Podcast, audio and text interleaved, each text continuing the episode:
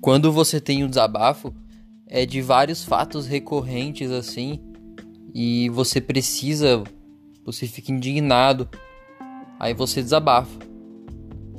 Mas é uma junção de vários fatos que ocorrem. E cara, é muito triste o que se tornou a desculpa, o perdão atualmente nesse mundo. Claro, pelos fatores de rede social, de avanço de tecnologia, da diminuição do contato social, mais ainda, né, pela, pela situação que a gente está vivendo. E cara, a desculpa se tornou um negócio banal, velho. Banal. Será se realmente quem tá se desculpando? Eu falo os famosos e também no seu convívio social. Será se é pela causa mesmo da desculpa, do perdão? Porque o perdão é uma dádiva do ser humano. O perdão, ele reconcilia as pessoas, ele é, reinicia é, é, uma amizade, um relacionamento ele ele faz com que os erros sejam aprendizados. Será se a desculpa é, se corrompeu tanto assim, o ato de, de se desculpar se corrompeu tanto? Porque vamos botar o pingo nos is. Quantos fatos de desculpa a gente teve é, até hoje? Vamos falar os mais populares que teve. O do MC Gui, quando ele errou lá com a menina. Será se foi mesmo? Ele pediu desculpa pela causa mesmo? Ou foi pela vergonha? Ou foi por empresas não quererem mais ele como patrocinador? Ou foi pelo dinheiro que estava caindo? As filiais que estavam se rompendo naquela hora? Será se foi por isso? Ou foi pela causa mesmo? Ou foi pelo, foi pelo aprendizado?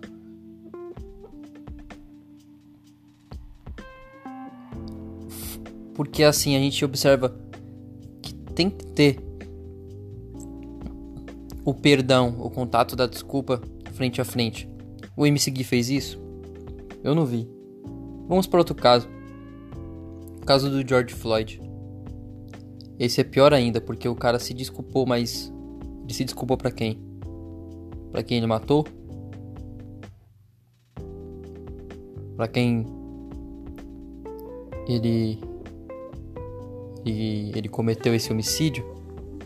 Não tava mais ali para pedir desculpa. Então, se tornou um negócio banal a desculpa ali naquele momento. O cara não tinha ninguém para dar desculpa. Quem, ele, quem era pra ele dar desculpa, ele matou. A que ponto chegamos, né? A que ponto chegamos? Vamos colocar um negócio mais recente. Que esse sim foi o estopim para eu gravar esse desabafo. Caso do Marinho. Marinho foi expulso no Santos. Realmente foi um erro. E no intervalo do jogo o cara falou que o Marinho era para ficar na senzala depois daquilo lá depois daquela imbecilidade que ele fez. O cara falou isso de uma forma tão natural, tá ligado? E eu observo que os companheiros que estavam ali na transmissão junto com ele teve um um certo passada de pano, um certo irrelevância naquele momento. Claro, né? A gente tem o público que tá vendo a gente, a gente tem essa audiência, a gente não queria, a gente não podia quebrar o programa. Lógico que podia, cara. Racismo é o maior crime do o maior crime da humanidade, tá ligado? Você parar um programa pra punir o cara, pra discutir ou afastar ele naquele momento, não ia ser nenhum crime não ia ser nenhum crime nenhum crime assim tão tão grande assim como o racismo é. Ia cair a audiência ia a verdade é que as pessoas elas estão pensando mais no que convém a elas, tá ligado? E o que convém nas desculpas atualmente é a vergonha que é passada, os contratos que estão que, que são rompidos, a vida que não ia ser mais a mesma se eles não falassem, se eles não falassem o pedido de desculpa. Mas será que o aprendizado da desculpa está sendo implantado na cabeça dessas pessoas? Pela causa mesmo? Duvido muito.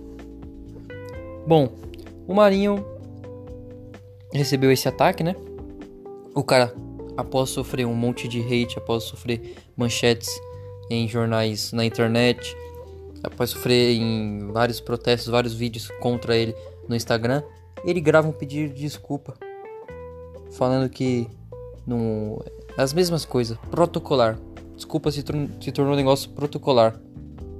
Você diz porque é o protocolo. Você fez merda e você fez o protocolo que é a desculpa, tá no seu protocolo de cidadão, praticamente. De ética, né? De ética não, porque a ética vai muito mais pela causa do que pela vergonha. E pelo que se tornou banal essa, a, as desculpas. Aí você tem o pedido de desculpa do cara, mas será se ele realmente aprendeu? Será se não é porque a emissora dele afastou ele? Ia afastar ele? E ele teve que dar esse pedido de desculpa? Será que ele perdeu o emprego dele? Que estava na causa realmente? A causa da desculpa ou a causa do emprego do cara? Ou a causa do que convém a ele? Deixa essa deixa para vocês. Vamos remeter a um caso lá no passado também, William Vac. William Vac teve aquele é, aquela fala de racismo também na Globo fora do ar, que é pior ainda. Você falar um negócio fora do ar quer dizer muita coisa, quer dizer o seu íntimo, quer dizer é, não o personagem que você está vestindo de jornalista, o, a, você mesmo, pessoa. E ele teve esse esse negócio fora do ar. Sabe onde está o Linha Vac hoje? Na CNN. Uma das maiores emissoras que está atingindo vários pontos de audiência nessa, nessa quarentena. É. Às vezes o crime de racismo ele te leva ao topo. Ele te leva a ser tão famoso, tão. Tem um caso tão famoso, a ter um nome tão falado na mídia, que você vai pra CNN um dos maiores portais e emissores de, jor de jornal, de jornalismo na televisão. Eu, sinceramente, minha opinião é, é, é muito essa, cara. Que a desculpa se tornou algo banal.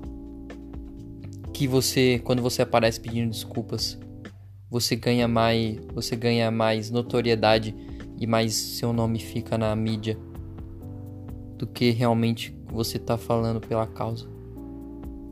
Tá ligado? Pela causa mesmo, a desculpa, o perdão. Mas é isso aí. Hoje. Hoje eu vou tô postando esse desabafo. Domingo eu vou gravar. A gente vai gravar Papo 10 podcast. A gente vai fazer um levantamento sobre o futebol, que a gente não trouxe ainda. E meio de semana eu vou gravar também com um convidado, parceiro meu. A gente vai falar sobre religião e drogas. Não percam. Spoiler aí pra vocês dos próximos conteúdos. E é isso. Seja uma pessoa que dê, é, leve a causa do perdão como Jesus levou. Tá ligado? Ou como você, ser humano, é, tem esse poder do perdão. Leve com esse poder, essa causa, desse aprendizado. Esse errar faz parte e acertar, sempre tentar melhorar na sua vida. Um, um bom dia aí para você e até uma próxima.